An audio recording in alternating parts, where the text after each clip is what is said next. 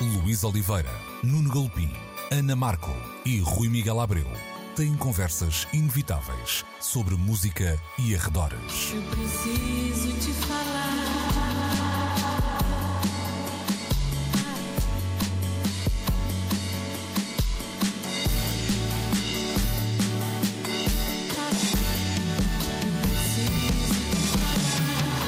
Agora na Antena 3. Precisamos de falar. Muito bom dia e sejam bem-vindos a mais uma edição de Precisamos de Falar, como sempre aos domingos na Antena 3, 11, meio-dia. Cá estamos nós para mais uma Converseta da Boa. O podcast pode sempre ser eh, subscrito, é claro, no, na RTP Play, também em antena3.rtp.pt nas diferentes um, plataformas. Vamos começar hoje uh, com a Marilyn Manson, que tem andado nas bocas do mundo há uns tempos, mas esta semana uma na reportagem da na Rolling Stone trouxe dados reveladores, reveladores e muito mais um, escabrosos, à falta de melhor palavra, do que aqueles que já uh, conhecíamos. Atenção que Manson é já acusado por mais de uma dezena de né, mulheres, de, um, acusado de, com, com, várias acusações, passa aqui a redundância, de vá lá, não só de violação, mas também de abusos físicos e psicológicos. Há esta reportagem então da Rolling Stone, que até fala de um padrão que seria anterior à fama e depois de né, fixações do músico com um, o nazismo, também de um, uma romantização dessas mesmas violações, abusos sexuais que envolviam, por exemplo, celas de tortura em jaulas de, de vidro. E eu uh, também não quero ser muito uh, panfletário, nem preciso estar aqui a fazer isto meio de género de folhetim, porque um, só iriam.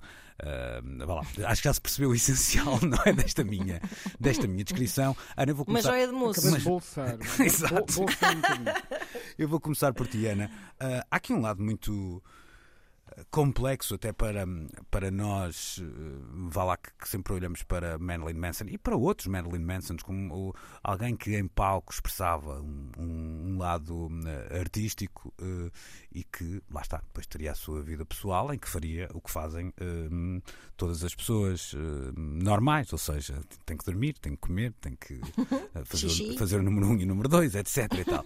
mas de um momento para o outro percebe-se que aquela um, persona um, parecia ser, vá lá, uma extensão de uma personalidade uh, doentia que já existia até um, antes de, de Manson um, descobrir a fama. Isto é, é, um, é, um, duro golpe até para todos aqueles que defendem, e bem, e continuem a defender, uh, a separação entre, uh, vá lá, entre a arte e a vida, uh, e entra-nos assim de, de, de, forma demasiado até visual pelos olhos dentro, né? neste caso, que, que, uhum. que é que te que, outras coisas te passaram pela cabeça sem ser esse asco mais do que normal quando leste este artigo? Sim, uh, nós já tínhamos aqui aflorado vagamente quando começaram a aparecer uh, uh, acusações por parte da um, ex-mulher do Marilyn Manson. eu, este último, este artigo de fundo da, da Rolling Stone, que é assim, vai mesmo ao fundo desta questão, foi-me enviado primeiramente antes de eu me cruzar com ele pelo meu irmão Uh, assim com ar tipo, até então Marilyn Manson. E, e a resposta que eu lhe dei, depois de passar os olhos pelo artigo, foi: sinto que eu própria fui uma vítima de, um, de, de, um, de um engodo, ou seja, eu havia muito folclore à volta de Marilyn Manson, como, como de outras figuras do rock. Estou-me a lembrar do Ozzy Osbourne, faz isto como. Uhum passarinhos, enfim, uh, como passarinhos uh, antes de serem cozinhados, bem entendido, porque há passarinhos cozinhados que são ótimos. Não, mas, uh, mas há este folclore em redor destes heróis do rock e, e eu lembro-me de haver aquelas histórias de Marilyn Manson tirou uma costela para fazer uhum. sexo oral a si próprio, não sei o quê. E eu lembro-me de ouvir essas histórias todas, ou mesmo, por exemplo, considerá-lo uma péssima influência na juventude e corresponsável de alguma forma pelo massacre de Columbine, uhum. etc. Um, havia todo esse um, circo e que eu, enquanto fã da música, na altura, quando era adolescente, esforçava-me imenso para dizer: ah pá, isto é só, isto é macacada, uhum. isto não há nada, isto faz parte de um folclore, a maneira como, se, como ele se apresenta em palco, ainda por cima ele, ele mesmo esteticamente era muito distinto de, de, de, do que ele seria na intimidade, não é? depois havia também um discurso... na Sanita não tinha aquela maquilhagem. Mas é? depois até havia um discurso, um, vá lá, um, de alguma forma consolidado na, na, filosoficamente e na, e na estética, que, em que ele defendia muito bem toda aquela persona, não era? Claro, quando, falava claro. Ou seja, sempre me parece uma pessoa muito inteligente e, e até estruturada, não é? Mesmo na forma como ele se vendia em, em biografias e etc. E, e, de repente, isto é um bocado como quando tu estás numa relação abusiva e não te apercebes que estás numa relação abusiva e só quando essa relação acaba é que tu, em retrospectiva, te apercebes que foste uh, manipulado, coagido, etc, etc. Quer dizer, não posso, obviamente, comparar isso, mas como fã da, da, de que fui, da música, entretanto, também relativizei um bocado a relevância de tudo isto, de, de, a sua relevância musical, vá, por assim dizer, mas enquanto fã, enquanto pessoa que viveu aquilo intensamente, que foi a concertos, comprou os discos e etc. Eu pensei tipo, epá, poça, fui conivente, fui uhum. cúmplice desta história toda e isto deixa-me numa posição mesmo muito.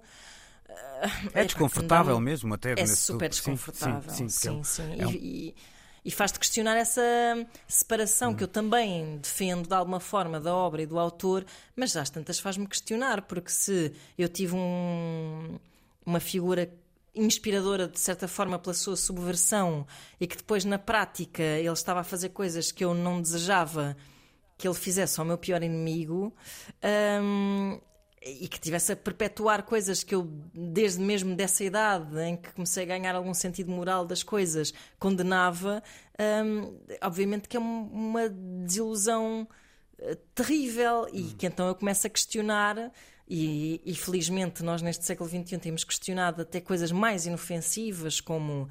Hum, sei lá, aquela.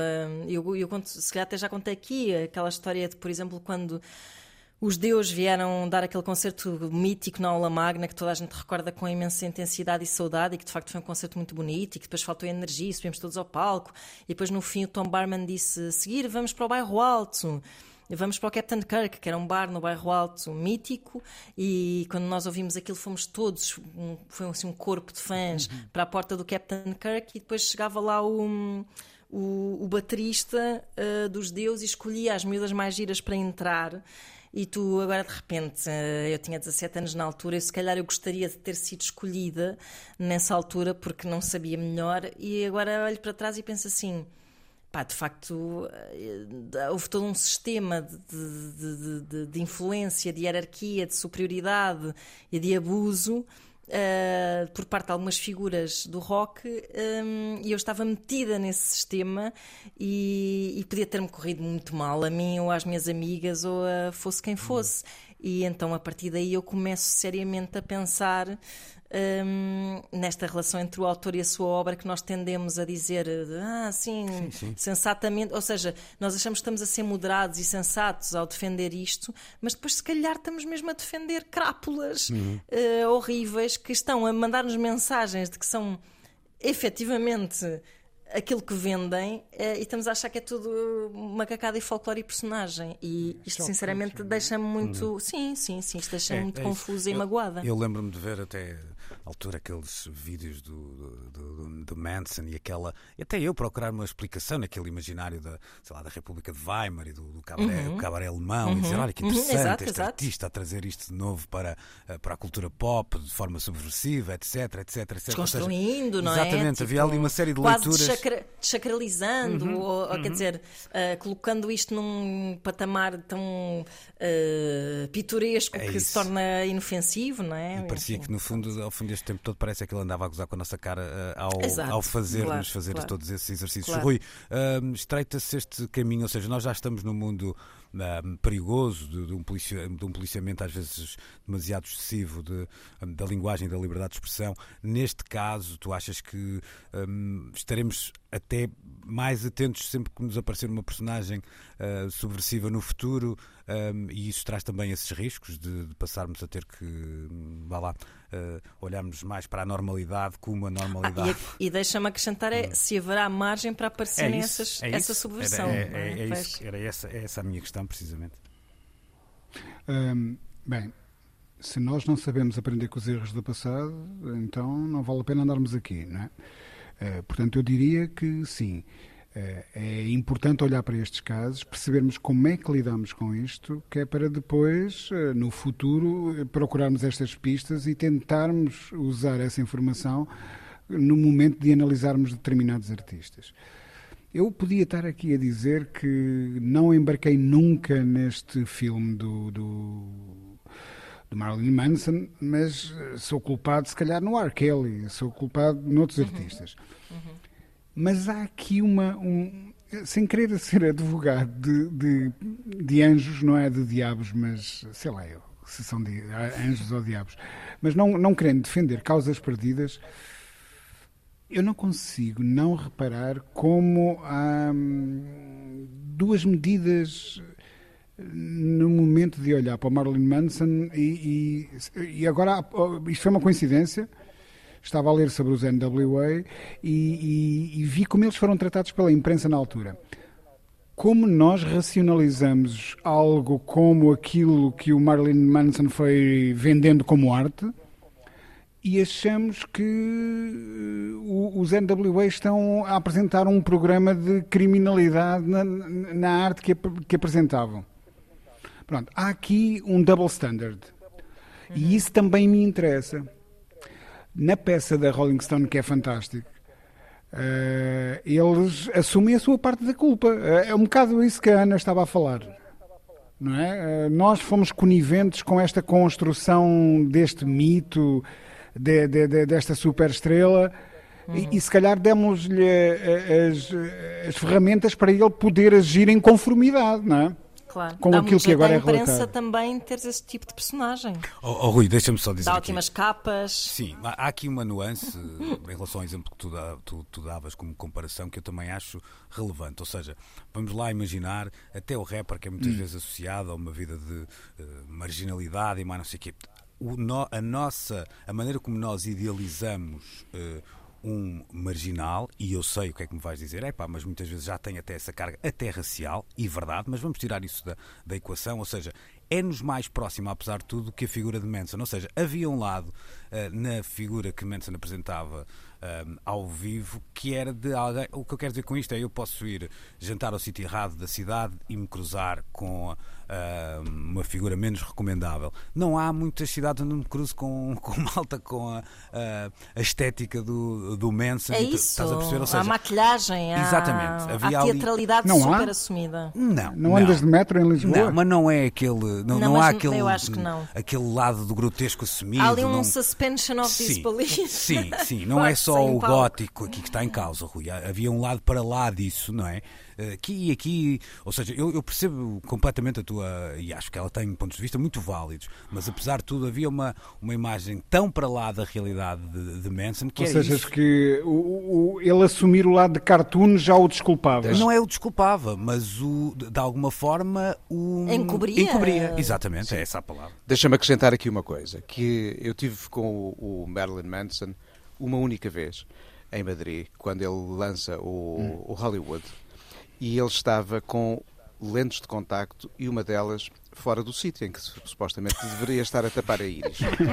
E o, break, o, o, quebrar o gelo adoro, do momento... Adoro essa vulnerabilidade Opa, eu perguntei-lhe eu perguntei essa lente de contacto fora do sítio é para nós fazermos perguntas sobre isso? Hum. E ele desmanchou-se a rir e disse Exatamente, mas essa já não precisas de fazer. Uhum.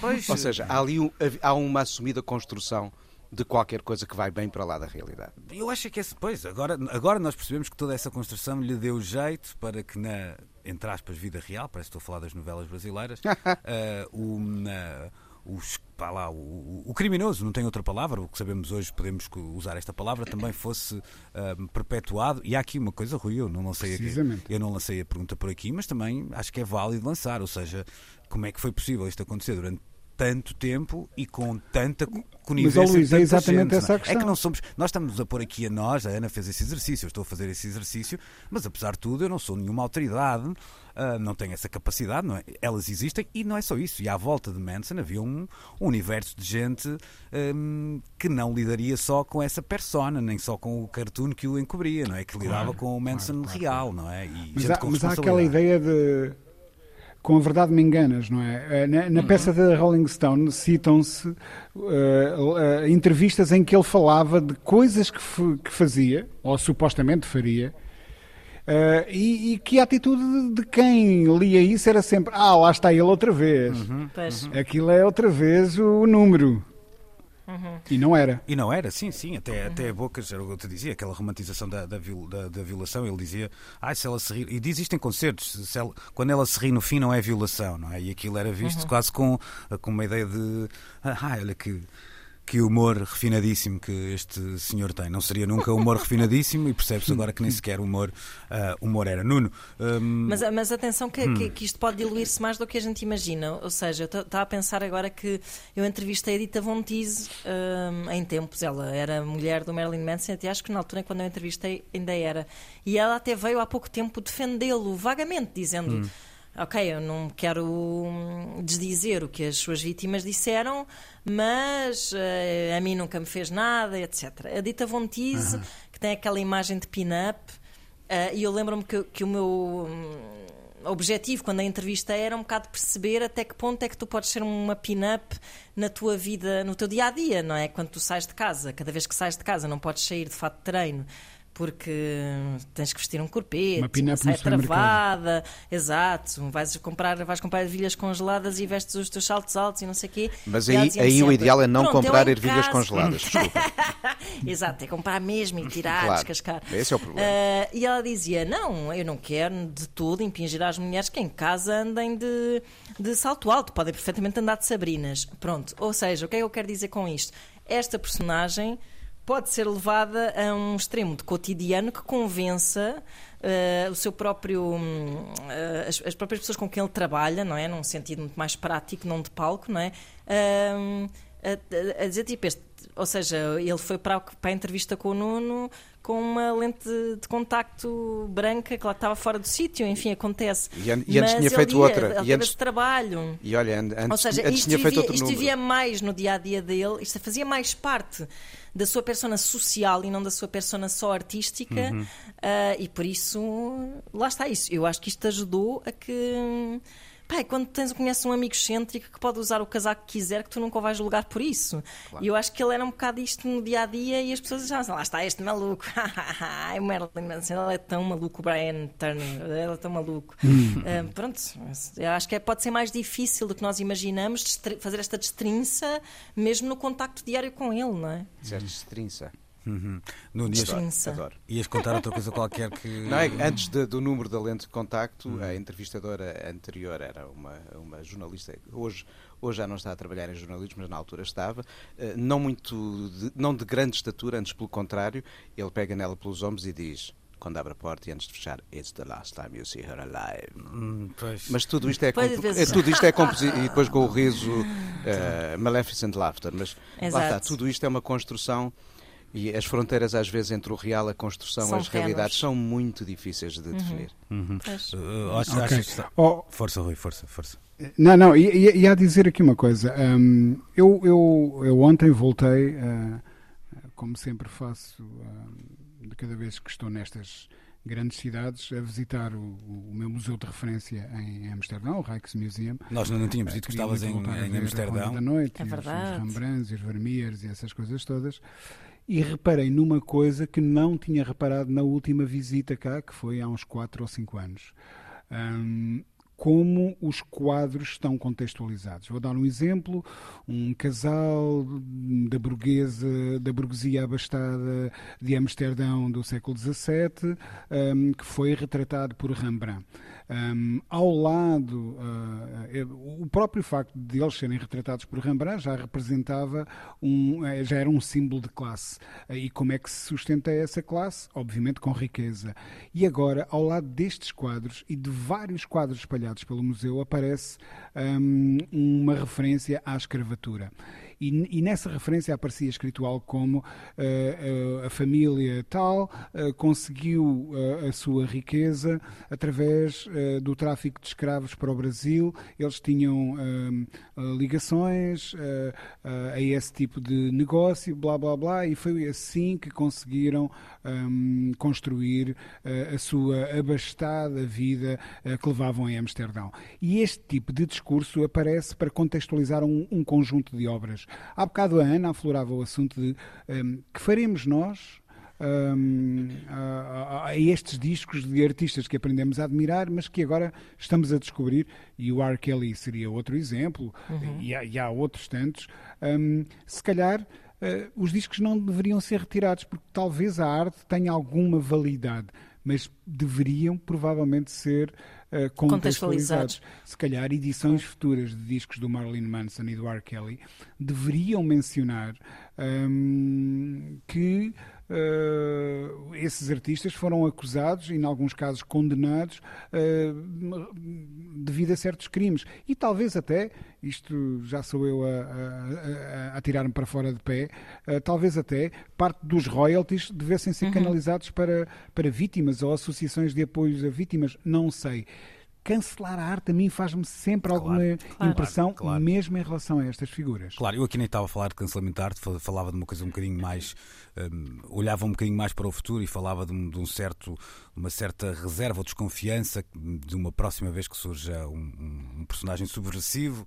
Não terá que ser com esta subversão nem com, os mesmas, lá, com as mesmas armas, digamos assim, mas tenho um bocadinho de medo também desse desse hum, cinismo futuro que nos possa levar a, a olhar com desconfiança uma, uma figura um bocadinho mais pá, uh, colorida, lá está, subversiva, que, que, a gente pode usar a expressão que tiver, mas acho que também só o futuro dirá. Bom, vamos fazer aqui uma uh, pequena pausa, minha gente bonita, que é para não dizer Para respirar, people. não é? Exato, para, para respirar e dizer também que há pouco eu não dizia, não, não tinha feito referência que o Rui está uh, em Amsterdão por estes dias, porque nós somos uma espécie de Manhattan Connection dos pobres, não é? Aqui nesta, Completamente. Esta, temos gente quase em todo o mundo. É verdade. Nuno Gilpin, Olha, mas, mas nós fomos dois a partilhar no mesmo estúdio para, para poupar. Singapura. Ah, não, exato. Não, nós dois estamos no mesmo estúdio para partilhar, para, para, para, gastar no lado. Isto é o, o cobertor, está para exato, os pés exato, exato, exato. E, e está para a cabeça. Rui, fechamos então. Estou, estou, hum. estou, estou a fazer a minha participação a partir de uma sala dentro do Paradiso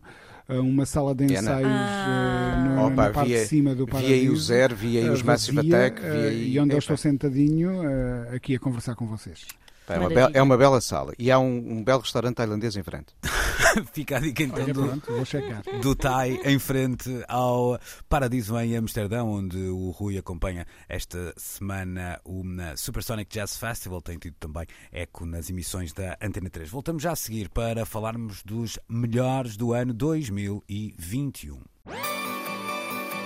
Precisamos de falar. E então, eh, em meados de novembro, começam a chegar as primeiras listas de melhores do ano de 2021. Eu vou começar precisamente por aqui, eh, Nuno Galpim.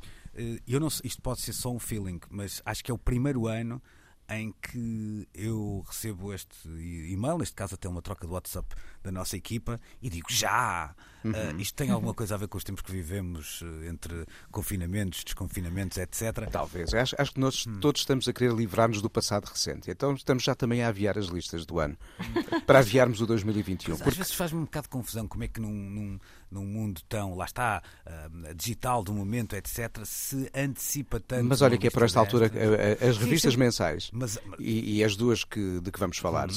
normalmente saem por esta altura. Saem sempre, mas saem sempre. o, o, mundo tem mudado a um ponto de eu achar que isto é hoje mais anacrónico do que era há uns anos. Sim, quando chegarmos à altura de divulgares em março a lista dos discos do ano, aí acho que vamos estar seriamente preocupados. Agora, de facto, é um exagero. Eu gosto muito da ideia de chegar ao fim, meio fim de dezembro e ter aí devidamente feito o somatório do ano. Há discos que ainda não saíram. Pois.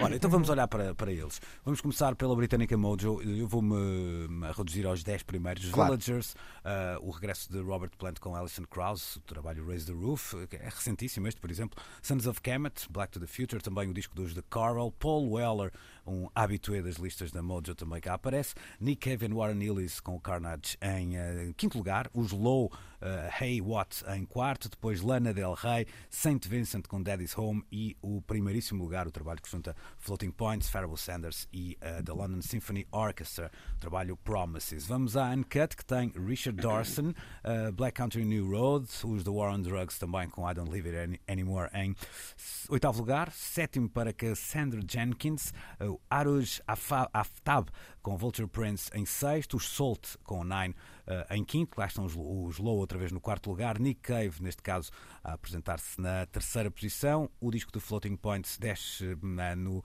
na tabela de Uncut para o segundo posto e The Weather Station chegam do Canadá e com Ignorance são então o disco do ano para a Uncut.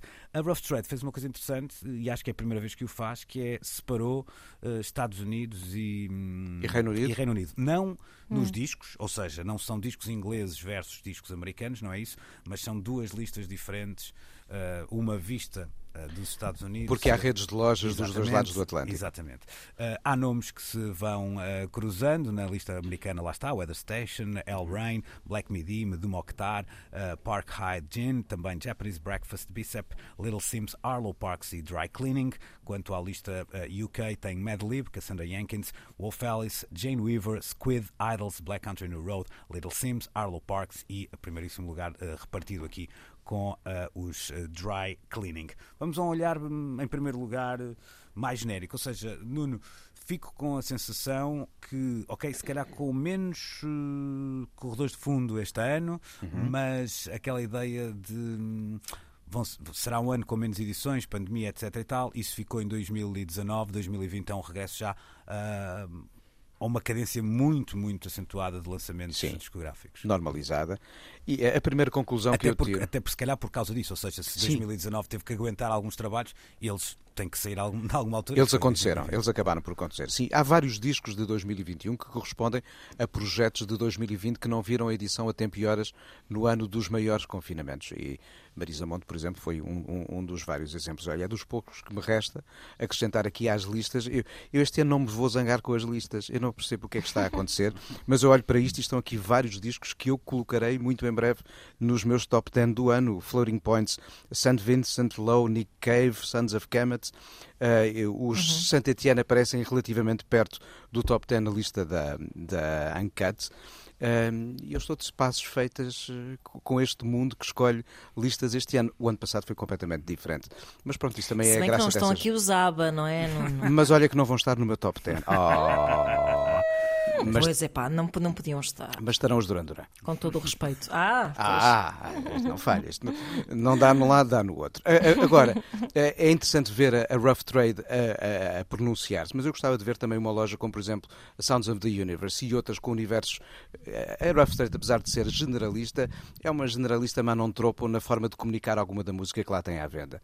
E, e gostava de ver outras lojas onde eu bato mais a fónica também. Estamos a falar de lojas do coração de Londres, a, a produzir as suas, as suas listas. Gostava muito de ver também as lojas de Lisboa, do Porto e, e as outras mais que existem no país a produzirem eh, informação neste, neste sentido, porque algumas vão fazer algumas vão fazê-lo sim sim algumas vão fazê-lo. Às vezes é. até com convites a outras pessoas portanto não só a própria loja. Mas neste sim, caso sim. é a própria loja que as emite. Hum. muitas vezes o que há cá é o convite a quem uh, colabore ou partilhe ali as suas listas. A ideia de uma loja criar a sua própria comunicação e a Rough Trade tem feito isso de uma forma exemplar. A sua plataforma a sua, o seu site é mais do que apenas uma loja online é um espaço de comunicação e esta é uma comunicação muito importante porque traduz a forma de nos relacionarmos com um discos ao longo de um ano. E eu este ano estou, estou satisfeito e notamos, de facto, o, o reatar com uma certa normalidade nos ritmos de edição e isso está traduzido na maior diversidade de nomes que estão aqui. E é muito interessante ver um nome como os Floating Points uh, a surgir tão destacado em já duas listas. Sim, eu acho que vai, vai aparecer em, em, em muitas mais. Estou, hum, estou aqui a imaginar três. Eh, se não conheces, uh, chamar-te a atenção para, para a lista de fim de ano da Boomcat. Para mim é melhor hum. no que a lojas diz respeito. Ah, vou espreitar. Olha, uh, deixa-me ir à Ana. Uh, Ana, vou pegar aqui na última que cá, cá está, porque sim, me dá jeito para fazer menos scroll com. com o computador. Uh, Arlo Parks, Little Sims, uh, Jane Weaver, uh, Cassandra Jenkins, isto apenas no top 10, e de repente deixamos estar aqui a falar de igualdade de género, ou seja, uhum. há aqui um, uma conquista. Um, que não é silenciosa, porque não tem sido silenciosa nos últimos tempos, mas que aqui parece. Não, eu não vou dizer que é um dado adquirido, que é bom que a gente também não entenda isto como um dado adquirido, porque senão daqui a, a uns anos estamos a, a ter que ter a mesma conversa, não é? Mas parece-me que. hum, Sim, é um bocado uma tendência que, de que nós acabamos por falar e acabamos e estamos agora a falar de uma forma se calhar mais meta, Pois. que é hum, à medida que este programa avança no tempo e que nós discutimos essas questões também de representatividade na música, dá uma sensação de que começam de facto, como eu esperava, ainda bem, a ser menos objeto de, de conversa. E se Porque atingimos um, um caminho para uma normalização das Pois é. coisas. vamos atingindo, É, vamos dizer. atingindo. É um, é um processo Sim, em construção. sim. Uhum. É. Mas eu acho que se o ano passado nós falámos muito, ah, sei lá, de certos, certos, ah, certos álbuns que pareciam ser, que, cuja apreciação pareciam ser, tipo a Fiona Apple, por exemplo, que pareciam ser statements de alguma forma, não é? E falámos deles um pouco.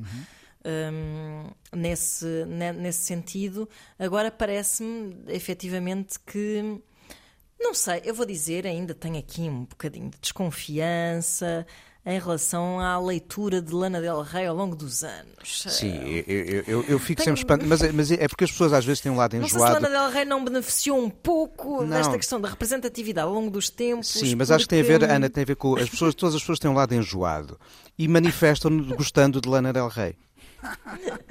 Mas Não, isso é verdade. Pronto. explica-te Mas, Eu, não- eu não eh, sou particular fã. explica-te melhor, eh, Ana Marco. Hum, Eu até, eu até pensei um bocado nisto quando nós falámos até daquela Ela reavaliação está da ali a Pitchfork. preencher uma cota, é isso? Hum, tenho Há, um bocado há a quem a sensação... possa entender como isso. sim. Mas porquê? de que ela, Por- que ela ganhou um certo indie cred hum, e ta- talvez um pouco impulsionado por esta questão de representatividade, porque Mas porquê ela, em particular? Pois porque ela em particular é uma ótima questão. Hum, não sei se houve assim um certo. Ela, ela, ela é bastante. Ou seja, é fácil tu criares um certo consenso à volta da Lana Del Rey porque ela move-se assim num, num, num terreno tépido. De, eu não consigo dizer mal, eu não consigo dizer mal da Lana mas Del eu, Rey. eu ajudo se for preciso. Mal, taxativamente mal. Eu acho que aquilo Não, tem mal não ótimo digo. gosto. Não, eu só não tenho muita Ah, paciência. Depois eu, eu não sinto, eu não sinto, não me mexo com as tripas, não, Não. não sinto, já vi ao vivo e eu não, eu não consigo sentir aquilo, mas eu consigo hum, reconhecer alguma beleza quase fria, quase irracional nas coisas Mas- que ela faz. Mas sinto sempre e eu acho co- que, eu sinto que ela está sempre a, a corresponder a um modelo de um tipo de canção e de uma pose que ela definiu na passagem do primeiro para o segundo disco e dali ainda não saiu. Mas a Só questão é, é- mas aí é que eu tanto- quero chegar. Mas aí é que eu quero chegar. Porque aquela dali ainda não saiu, mas o mundo começou a olhar para ela de uma forma diferente. Porque eu acho que o que ela faz agora não é Isso muito é diferente da altura do Blue Jeans e Sim, não sei o sim, quê. sim, sim, concordo. Portanto, o que eu me pergunto é porque é que o mundo de repente teve um entendimento da Lana Del Rey Mas tão não foi de repente. Ela surpreendente. tem êxito desde o primeiro álbum. Também não, mas, mas o discurso de crítica era bastante diferente. Tem êxito, mas não tem crédito, Jeans. é crédito. Exatamente, o que a Ana está a dizer é crédito verdade. de crítica, eu acho que ela foi adquirindo ao longo do tempo, e qual. não fazendo Concordo, algo muito concordo, diferente. concordo mas com isto é, epá, mas eu odeio, odeio fazer esta apreciação no sentido em que parece que eu estou a, a tirar-lhe mérito de alguma forma e obviamente que isto se confunde muito com o gosto. Mas penso que, por exemplo, sim, sei lá, é na questão da Fiona Apple nem sequer achava que fosse uma grande questão, porque o que ele diz que era taxativamente um bom disco, se foi ajudado pela questão da representatividade, foi com mérito, foi, foi epá, ainda bem que se falou, ainda bem que se discutiu, ainda bem que ela esteve nos lugares cimeiros dos melhores discos de 2020. No caso da Lana Del Rey, tenho um bocado a sensação, tipo, o que é que mudou na carreira da Lana Del Rey para ela de repente ser vista como, como uma grande cena e estar sempre nos lugares cimeiros das listas? Ainda por cima ela tem sido super profícua, não é? E não necessariamente eh, super reinventada. Por isso é que eu. É uma questão que eu fico assim. Engraçado que eu estou Prende-me esta questão. bocadinho nos antípodas dessa, ou seja, eu até me preparava para dizer mal eh, dela, até na altura da primeira apresentação ao vivo em Portugal, e fiquei na altura, Uhum. eh, não vou dizer. Rendido. Não, não, não é rendido, no, no sentido, não foi um momento de epifania, mas achei aquilo muito mais válido, vamos dizer assim, do que eu estaria À eh, espera. à espera. E acho que depois, quer dizer, eu não vejo esse lado tão. Ok, tornou-se uma indie darling de alguma maneira, mas eu não. não para começar, não acho que seja muito diferente de tantas outras e tantos outros que têm esse, esse lado. E de facto também está muito longe das. Nunca, nunca já não acho um logro, apesar desse lado profícuo. É Diz-me assim, aquilo a banda está jangada, nem por isso. É Pronto, mas outra o, o problema é esse, é, é- não é um logro, mas também não é uh, a última, uh, não vou dizer o nome da bebida, a última bebida com uh, refrigerante do deserto. A última Small no Spur deserto. Cola. Cola. Do Vamos, deserto. Canadá Epá, Dry e, do e- deserto. e- Última. e acho, acho os discos da Lana Del Rey inflacionadíssimos nos, nos jogos de opinião, eu, como se ela representasse qualquer coisa que na verdade eu acho que não. eu podendo até. Não é. Podendo encolher os ombros e quase que dar-te razão, não acho isso tão diferente de tantos outros, às vezes, É com verdade, quem também cruzo, acontece. percebes? Sim, Portanto, há, há muitos indie darlings Sim, e têm sim. temporadas. Pois. Estamos ainda em temporada. Sim. Elsa está a conseguir fazer várias temporadas. Vamos ver quantos tempos dura a série. Ok, deixa-me passar para o Rui. Rui, uh, há aqui uma, uma nota que me parece óbvia, porque, volto a dizer, relembramos Mojo Uncut, uh, a Rough Trade, que, embora tenha dividido aqui em duas latitudes a sua. A sua lista não deixa de ter um, um coração a bater em terras de Sua Majestade, ou seja, há aqui uma lista que ainda é muito inglesa e eu até digo isto extravasando. Eu estava há pouco a, a brincar, a falar sério com um nome como o Paul Weller, que é um nome lá, incontornável da, Claro. da canção pop britânica, uh, mas que, pronto, esse sim tem quase sempre uma, uma presença muito garantida, em particular até na Mojo e na Uncut, onde ele é muito forte. Mas não é, não é só por isso, ou seja, nomes como um, uh, um, Little Sims, uh, os- mesmo os Salt, um, uh, dá-me aqui uma ajuda que eu já me Sim, perdi. Sons of Kemet. Sons of eh, Kemet, etc. Pronto. Uh, tu achas que isto vai levar uma volta quando chegar uma lista como a da Pitchfork, como a da Rolling Stone, etc. Ou está aqui um núcleo duro de principais lançamentos de, de 2021, onde voltamos a sentir, aparecem, por exemplo, os Dry Cleaning, um, onde parece que aquela ideia de música. Vá lá, vitaminada com, com guitarras a chegar de, de Inglaterra, um, continua a ter alguma, alguma não, bastante pertinência.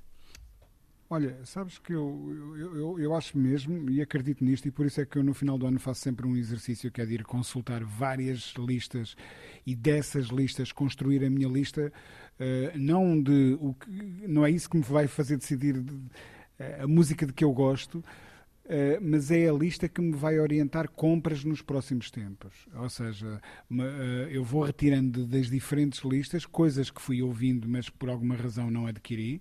Hoje em dia é fácil ouvir sem, como muito bem sabem, eh, sem comprar.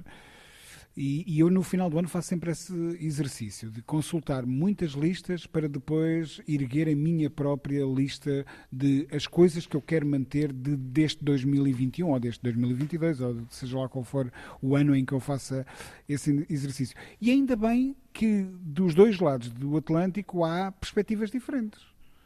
Porque se isto fosse tudo a apontar para o mesmo caminho, era muito aborrecido. E eu acho muito natural que a imprensa britânica sinta como estando mais próxima de uma determinada cena, como a Pitchfork ou a Rolling Stone e outras publicações, sentirão hum, de outra Sim. forma. uh, por Eu exemplo, o percebo hip isso. hop, Claro. eu nestas eu- duas listas sinto uma tremenda falta de hip hop. Sim, claro. E eu acrescento a Uhum, isto as listas de uma letra repercutível também, ou publicações francesas. Este aumento dos pontos de vista é importante. Claro. E isto que o Rui diz, eu faço Claro. exatamente o mesmo. Sim. As, as listas são uma espécie de eh, complementos àquilo que foram os universos de consumo e de conhecimento que tivemos ao longo do ano. Sim, eu- o que, o que eu quero dizer com isto é, eu claro que percebo o Rui, também, mas também apetece fazer um bocadinho aqui o advogado do diabo, ou seja, ah, dessa forma as listas terão sempre uma leitura quase, e atenção aqui à palavra que não é, não é para ter a carga que, que tem na realidade, mas é uma, acabam por ter uma carga, uma, uma carga quase eh, chauvinista, no sentido de t- passamos meses e meses e anos e a vida a defender a universalidade da música, mas depois, ah, mas no que, no que diz respeito aos melhores, os nossos é que são os melhores. Tal e qual. portanto, também Mas há- daí eu gostar muito de um agregador que é a Acclaimed Music, que soma muitas listas de vários pontos do planeta para depois, chegado ao fim do ano, eh, definir uma tabela dos eh, 50, 60, 70 melhores álbuns, canções e por aí adiante. Eles, eles usam mesmo eh, as referências dos principais jornais e publicações de vários países. É talvez a mais democrática das formas de somar todas estas maneiras de olhar para o que foi um ano de discos. e percebendo o que o Oh, Rui oh, dizia em Luís, relação... mas eu não, eu não vejo chauvinismo nisso. Diz-me uma coisa muito sinceramente, e agora, eh, sem Uhum. nacionalismos bacocos. Nós, este ano e no ano passado, não produzimos música com qualidade suficiente para de repente dois ou três nomes florarem e até merecerem lugar num, num, numa lista uhum. como essas que a gente acabou Não de tenho a menor dúvida, Rui, mas eu acho que é outra coisa, é que, ou seja, todas estas publicações, e até mais não seja pela língua, mais não seja pela língua, têm um alcance global, não é? Nós sabemos Sim. que a Uncut é lida, um, vá lá, da Índia ao Japão, aos Estados Unidos também. Aliás, basta folhear a revista para perceber onde é que ela é comprada no, nos Estados Unidos. Uh, e isso não acontece em relação à, à música nacional, pelo, pelo, pelo, tamanho que tem o nosso mercado e, e, o impacto que tem os nossos órgãos de comunicação. Eu não estou. Não, há uma agenda. Eu estava a dizer uma coisa diferente. Acho que, que eu, é. Mas há. Ah, ah, ah, claro, ah, claro, uhum. claro, claro. O que, claro eu queria, que o que eu queria dizer aqui é um lado de. Eh, eu gostava que, vá lá, a Rolling Stone assumisse. Vamos dar um exemplo, deixa-me lá olhar para o primeiro número.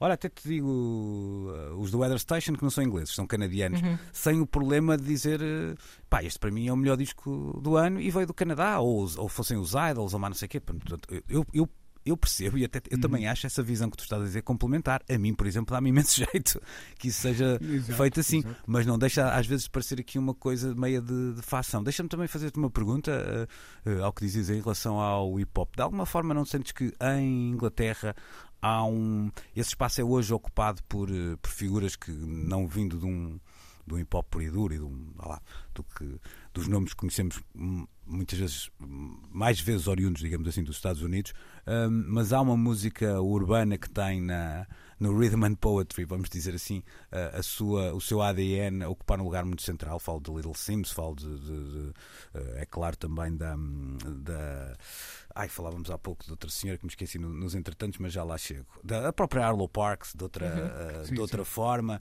E, e, há aqui nomes que, que, até podem não aparecer, não é? O, do Mike Skinner ou o J Radical. Dá-me a ideia que a Inglaterra tem hoje uma, uma música urbana que tem outro ritmo e poesia, vamos dizer assim, quando comparado Completamente, à música. fortíssimo. Uh, uh, por exemplo, o, o, a, cena drill, que é importada uhum. dos Estados Exato. Unidos, ganhou um vigor e uma, e uma originalidade e um impacto a partir de Inglaterra uh, absolutamente incomparáveis. portanto, a Inglaterra continua a estar na vanguarda de, desse tipo de cultura. Uhum. Completamente, não tenho a mínima dúvida uhum. disso. E se viajarmos os 30 anos, viajarmos os 30 e poucos anos no tempo, eu lembro-me que foi nos jornais britânicos que alguns dos primeiros álbuns de hip hop começaram a ter uh, estatuto de consenso e a dominar até uh, listas sim, sim. de melhores do ano. Uhum. Discos de Public Enemy, de De La Soul e por essas alturas. Eu acho que se calhar, nesta altura o que eu queria dizer, o que eu queria falar com, com a pergunta que colocava o Rui, é que há uma espécie de hip hop, vamos uhum, lá dizer sim, assim, que tem em Inglaterra sim, o seu sim, epicentro na é maneira como é, uh, lá, como, como, tem sido celebrado nos últimos anos. E não deixa de ser estranha também a presença de um jazz, uh, de um novo jazz também nestas listas britânicas. Vai, vai aparecendo essa tradução cada também. vez mais e, e Rui, deixa-me deixar aí uma uma dica que me parece mais ou menos óbvia, até porque o disco aparece nestas publicações, só não aparece no top 10. Eh, Dá-me ideia que há aqui um nome que aparece referenciado nestas listas todas, mas como disse, fora do top 10 e que eu tenho poucas dúvidas que o outro lado do Atlântico vai aparecer.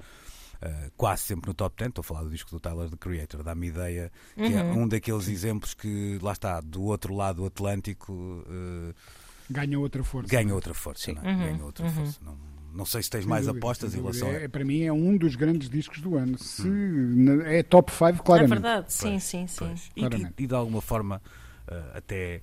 Uh, é mais ou menos uh, expectável. Nós teríamos aqui um outro assunto para... Não está no meu top 10, pronto. Hã? Não está no meu top 10. Não está no teu top 10. Sim, não, não, estou, estou tem que ser, eu tenho que ser alternativo. Estou aqui a fazer, estou aqui a fazer um, previsões. Deixem-me, um, entretanto, uh, apontar. Nós tínhamos um outro tema para, para falar neste, nesta edição. E é difícil. É? E é, difícil. é difícil e não é só isso. E vamos falar dele a, a correr, embora também não, tinha, não haja aqui uma reflexão assim tão apurada quanto isso, eu vou um, esticar um bocadinho esta conversa das, uh, das listas e deixamos o, o, tema para, para a próxima, para, para perceber, tentando tirar isto de uma lógica Luís Oliveira, Nuno Galpim, Ana Markel e, e, e Rui Miguel Abreu, que é.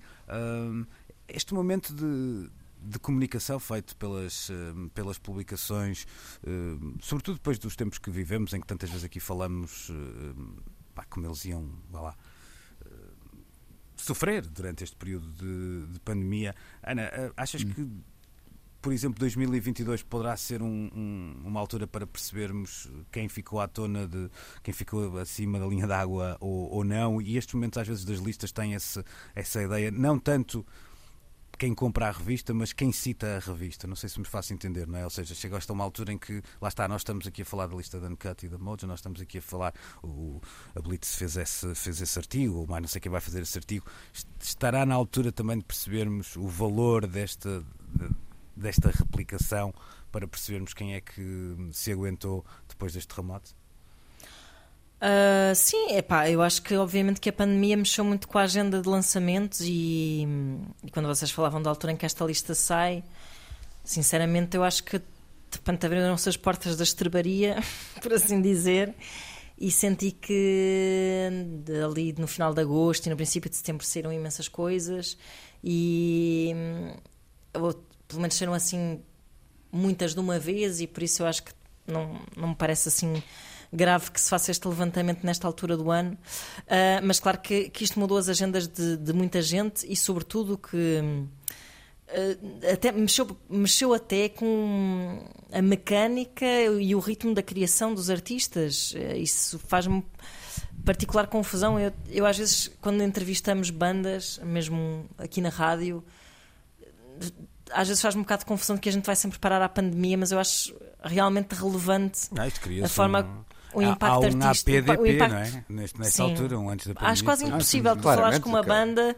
que neste momento em que tu vislumbraste uma certa normalidade no regresso aos palcos, acho que mesmo impossível tu falares com uma banda sem falares da da pandemia um, e isto tem a ver com a forma, por exemplo, como os discos viveram os palcos, uhum. uh, própria, como as próprias a bandas, gravação, a própria gravação e criação dos a própria gravação e criação dos discos, precisamente o encontro físico das uhum. bandas para para, para executar os discos, a rodagem em palco, o próprio espaço da estrada como uhum. espaço de criação de um próximo projeto. Um, portanto, eu acho que eu não vou dizer que, estas, que estes discos que nós falamos, que, que constam destas listas em 2020 e 2021 serão discos coxos, mas de alguma forma são saíram certamente aleijados um bocado por, por, por uma procura diferente das pessoas que consomem música, até, até vou dizer nesse sentido. De, uh, os próprios artistas confessam. Há muita confusão na forma como. Outro dia falávamos com a Maluma Magalhães o disco dela chamava-se Felicidade antes da pandemia e depois mudou o nome para Esperança. Acho que isto é muito. é diz muito, percebes? Porque tu não queres tipo falar de felicidade, espetar felicidade nas fuças das pessoas num momento de pandemia, mas por outro lado também não queres ser assim. Então ela tirou música, eh, tirou baladas mais tristes, porque também não queres estar ali a chafurdar na lama num momento em que toda a gente está tão deprimida. Queres dar felicidade, mas não queres dar demasiada felicidade. Queres dar... Ou seja, isto condiciona tanto hum, a criatividade que eu acho realmente que estas. Uh, Parece-me que estamos a viver numa espécie de uma, de uma, estufa, num ambiente artificial, ou seja, mesmo estes discos, que, que estas apreciações críticas no, no, no, balanço de anos tão atípicos nas nossas vidas são enviesadas necessariamente. Um, não digo que. Um, parece-me que há coisas absolutamente. Um, que, que, sobreviveriam sempre a qualquer coisa, eu, mas pronto, se calhar isto é uma questão de gosto, mas acho que o disco dos Floating Points, aliás, sim, todos sim, nós sim, neste programa investimos imenso na altura em que o disco saiu, uhum. estávamos, su, pá, com todos nós sem, estávamos com ou sem pandemia seria um disco para nos sempre, encantar. Os Salt, que foram, viveram a pandemia, atravessaram plenamente a pandemia, também teriam sempre um, destaque. Uh, eu gosto muito do Carnage do Nick Cave, não sei muito bem, acho que o Nick Cave e o papel que ele teve na pandemia também pode ter inflacionado um bocadinho o papel dele. Este é claramente na, um disco também nascido dos efeitos de uma pandemia, em que não se reuniam os batecidos, mas sim o vizinho ali próximo para trabalhar. Exato, exato. Portanto, nesse sentido, eu acho que isto ainda é um, um bocadinho um ambiente artificial. Uhum. Epá, só que isto é o ar dos tempos. Uhum. Uh, não quer dizer que isto não sejam tudo discos que fiquem para a história de alguma forma. Mas Neste são... momento em que o estamos a viver, há, há, há, um enviesamento na apreciação dos discos, está claro que sim. E Mas na, acho que a, história faz sempre, a história faz sempre assim. Há, claro, há, claro, há impactos claro. que têm uma é, espécie de reação imediata. Guerra, tal e qual. Sim, sim, tal e qual. O tempo depois o dirá se o impacto foi apenas localizado no tempo ou se Exato, perdura. exato. eh, Mas com- com o precisamos de um bocado de, de mais recuo para, para, para perceber Acho isso. que precisamos é de avançar um pouco mais para ver se isso se resolve de uma vez por Claro, todas, claro, mas é outra claro. coisa. Claro. Olha, Ó ó, ó, Luís, posso aqui acrescentar uma coisa? Podes, deixa-me só colocar-te aqui uma, uma questão, nós já não temos muito tempo, Diz. e então eh, acrescentas e, e, e respondes, E respondes. um bocadinho à, à minha questão, porque tu, eh, no teu caso a particular estás a passar estes dias eh, em Amsterdão, que é uma cidade que pulsa de uma forma muito E com belas lojas de discos. também e que pulsa de uma, de uma forma Verdade. sempre muito eh, relevante, mas que está a viver também um período mais perclitante. Conturbado. Ai, Verdade, verdade. Exatamente, nesta altura da, da, da pandemia. Eh, isso. como é, que tu, como é que tu estás a sentir esse efeito? Ou seja, há um lado que nós. a minha pergunta também tinha um bocadinho a ver por aí, que era. Havia uma certa ideia que lá está passou as edições, até pelos clubes e etc., que aos poucos vamos chegar à normalidade. Uma situação como a que se vive hoje em, eh, eh, nos Países Baixos volta a colocar tudo isso em causa? Percebes isso de alguma Acho forma? que não. Ok, ok. Acho, que- acho que não, porque, eh, aliás, eu comentava isso há bocado. Um, o, o- o governo impôs restrições e obrigou, por exemplo, a que o festival eh, que eu estou neste momento a acompanhar, o Supersonic Jazz Festival, acontecesse eh, em- para- com plateias sentadas. Mas plateias sentadas não significa nem distanciamento entre as cadeiras, portanto a, a plateia estava muito compacta, hum, nem máscaras dentro do recinto, que é uma coisa que eu acho um pouco inexplicável. É verdade que eh, o controlo à entrada do- dos, dos QR codes e dos, dos certificados de vacinação é muito rigoroso. M- e conferem a identidade de quem está a apresentar cada um dos certificados, etc, etc. Mas depois lá dentro é como se nada se passasse. E, portanto, hum, eu acho que houve aqui uma espécie de mensagem para o mundo, para fora, mas cá dentro é business as usual. Eh, essa é um bocado a ideia que, com que eu fico de- destes primeiros dois dias a, a circular por aqui. Mas olha que eu senti precisamente a mesma estranheza quando em maio estive em Roterdão, na Eurovisão, de pé, eh, tudo com máscara, mas a partir do momento em que nos sentávamos, podíamos estar em cadeirinhas perto uns dos outros, que não havia problema nenhum. Deve ser uma maneira Pois, muito holandesa de, diferente de nos é? relacionarmos com o, o- Sim, o- sim. o distanciamento, como se sentados, de facto, houvesse ali uma distância entre cadeiras. Não sei. Rui, não o que é que querias acrescentar para a gente fechar aqui a loja? Sim, queria acrescentar uma coisinha mu- muito simples ainda em relação às listas, hum, que, que me parece importante. Eh, nós eh, temos sempre uma opinião dúbia em relação às listas e umas apoiamos, outras contestamos e aqui falta isto e, aqui, e ali falta aquilo. Mas enquanto estas listas continuarem a ser o resultado do exercício da opinião, nós ainda temos esperança enquanto civilização, porque no dia em que É for o eh, algoritmo. as listas forem feitas de, dos artistas que tiveram mais visualizações ou, sim. ou dos artistas que foram can- Sim, sim, a lista os 10 artistas cancelados este ano ou eh, quando as listas não, não, não forem erguidas com base na, na opinião de pessoas que amam música, que pensam música, que trabalham com música todos os dias, então aí deixam de valer a pena. Mas, Mas- por enquanto continuam a ser ser por esse tipo de gente. Mas existem- existem outras- listas existem da essas outras listas? da Rough Trade eh, e quando chegar a hora de olharmos para as da Pitchfork, da Rolling Stone, da Wire, da, da, da Boomcat que eu citei há bocado e tantos outros da Uncat, eh, da, hum, da Quietus e tantos outros sítios eh, e da Blitz e da Antena 3 e, e, e de todas essas E da Antena 1 publicações e também vai ter este ano. Etc. Portanto, se são listas feitas por quem passa o ano a viver, a respirar, a dormir com música, a sonhar com música e a acordar com música, então estamos no caminho certo. Oh, Rui, mas olha, essas outras listas de que falavas, algumas delas que têm a ver com consumo já existem, chamam-se tops. São diferentes é destas listas. Eh, sim, mas, mas tipo, seja- se nós formos dizer que os, os, os melhores artistas do ano são aqueles que tiveram ma- maiores visualizações, aí a Mas, mas, está- mas isso, são, não é? isso são os tops automaticamente, não são este tipo de listas. Acho que não há esse tipo de Mas os confusão. tops dizem os que vendem mais, não dizem os É a que são mesma coisa, melhores. mas o, mesmo, o, o tipo de o número de visualizações hoje em dia são contabilizados nos tops. Uhum. É, então, estão os dois a dizer o mesmo. Uh, juventude, Uhum. voltaremos a estar uh, no topo da nossa forma. No top da nossa Oh. forma. Ponham isso na vossa lista. É Não lá. dá ponto sem nó, Primeiro lugar. não dá É ponto isso. sem nó. De domingo a 8. Exatamente, e hoje a 8. Um abraço e até para a semana. Grande abraço, grande abraço. Luís Oliveira, Nuno Galpim, Ana Marco e Rui Miguel Abreu têm conversas inevitáveis sobre música e arredores. Eu preciso te falar.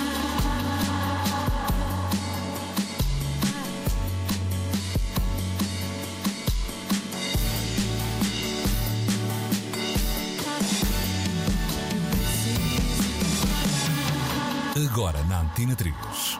Precisamos de falar.